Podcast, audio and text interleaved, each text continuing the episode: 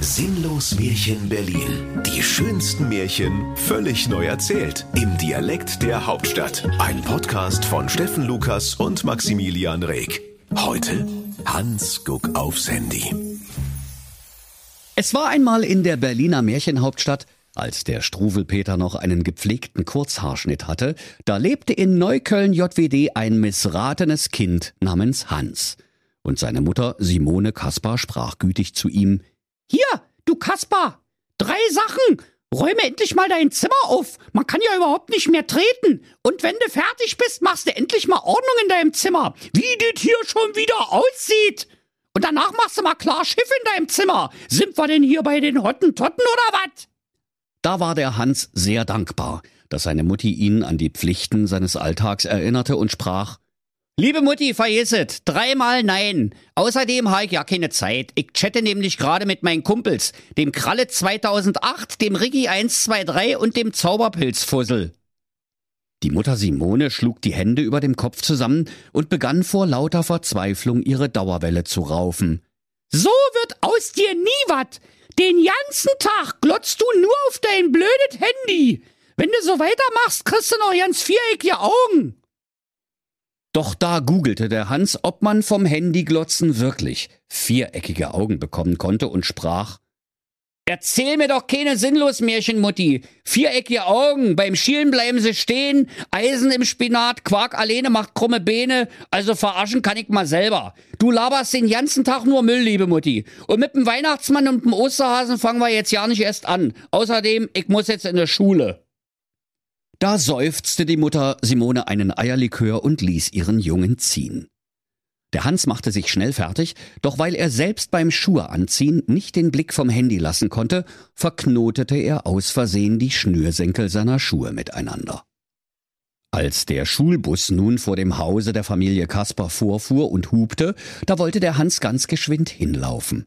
Doch weil er seine Schuhe aneinander gebunden hatte, klatschte er der Länge nach hin. Siehste, rief die Mutter Simone ihrem Sohn liebevoll hinterher.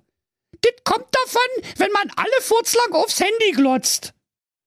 Der Hans rappelte sich sogleich auf und hüpfte Richtung Schulbus.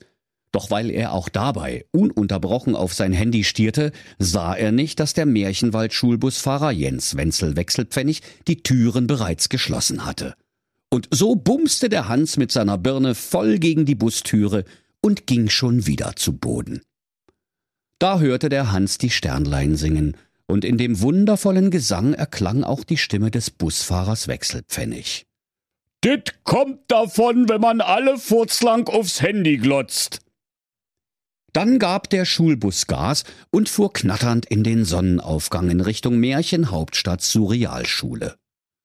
Und da musste der Hans den ganzen langen Weg in die Surrealschule hüpfen.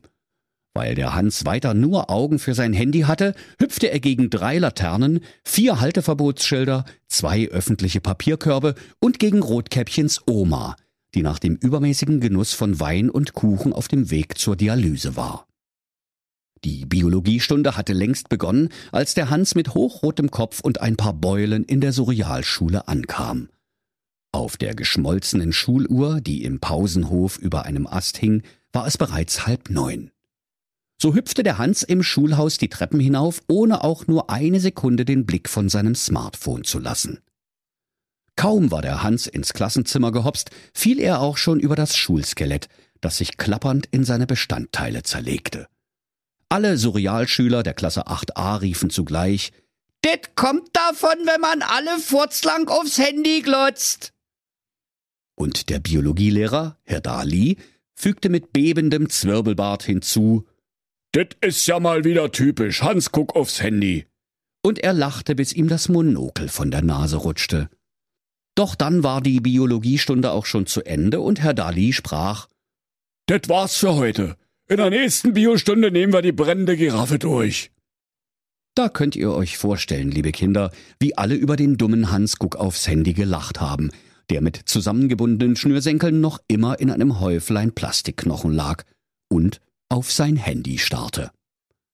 Als die Schule vorbei war, da hopste der Hans Guck aufs Handy nach Hause, wo ihn schon eine gehörige Gardinenpredigt seiner Mutter erwartete. Du außergewöhnlich dämliches Kind. Dein Biolehrer, der Herr Dali, hat angerufen und sich über dich beschwert, weil du alle furzlang aufs Handy glotzt. Doch der Hans guck aufs Handy hörte gar nicht hin. So sehr war er mit seinem Instagram-Profil beschäftigt. Da wusste die Mutter Simone nicht weiter und setzte ihren Hans zum Verhungern im tiefsten, finsteren Brandenburger Märchenwald aus. Wie es gute alte Märchensitte ist. Einsam und alleine hüpfte der Hans mit seinen zusammengebundenen Schnürsenkeln orientierungslos durchs dichte Brandenburger Fichtendickicht. Gelegentlich fiel er auf die Nase, weil er über eine Wurzel, einen zipfelmützigen Schrat oder einen fluchenden Gnom stolperte. Nachdem er sieben Tage, sieben Nächte und 3,14 Minuten im Kreis gehüpft war, da fiel es ihm wie Schuppen aus den Haaren und er schlug sich mit der flachen Hand gegen die Stirn. Mensch, wie blöde bin ich denn? Das ständige Rumgehopse nervt ja ganz schön, das könnte ich aber auch einfacher haben.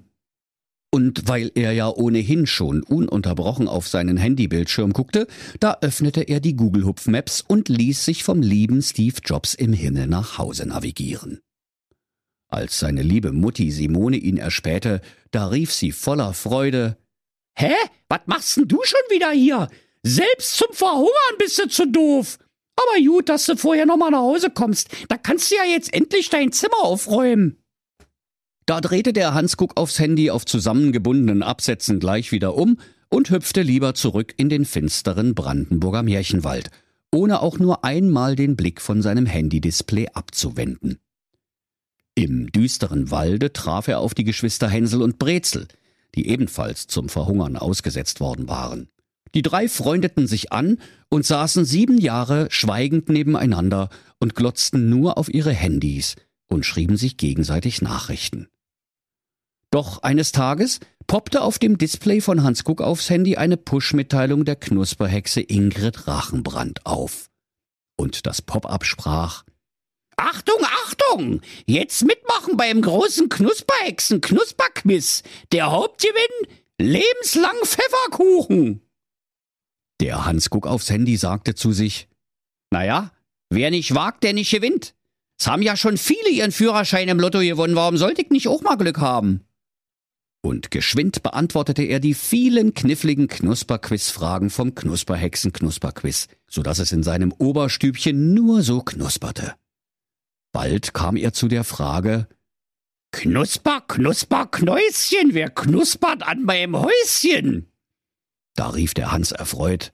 Na, dit ist ja einfach, dit ist doch der Wind, der Wind, das himmlische Kind.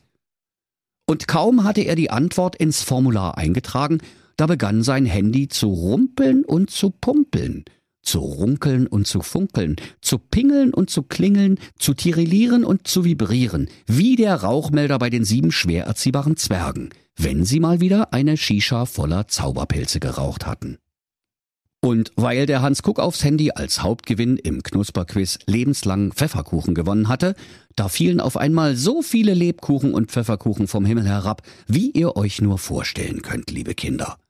Und kein Mensch auf der ganzen Welt hätte sie jemals aufzuessen vermocht, außer vielleicht ein ziemlich dickes Kind aus Zehlendorf JWD. Da futterten der Hänsel, die Brezel und der Hans Kuck aufs Handy so viele Pfefferkuchen, bis ihnen schlecht war. Doch weil noch so viel Gebäck übrig war, musste eine Idee her, was man damit anstellen könnte. Die Brezel rief, Los, wir bauen uns ein Pfefferkuchenhäuschen. Doch Hänsel winkte ab und sprach, Voll Lehm, Pfefferkuchenhäuschen gibt es doch schon. Der Hans guck aufs Handy hatte eine bessere Idee. Ich mach einfach einen Pfefferkuchen-Online-Shop auf und verklingel die Dinger in der Märchenhauptstadt.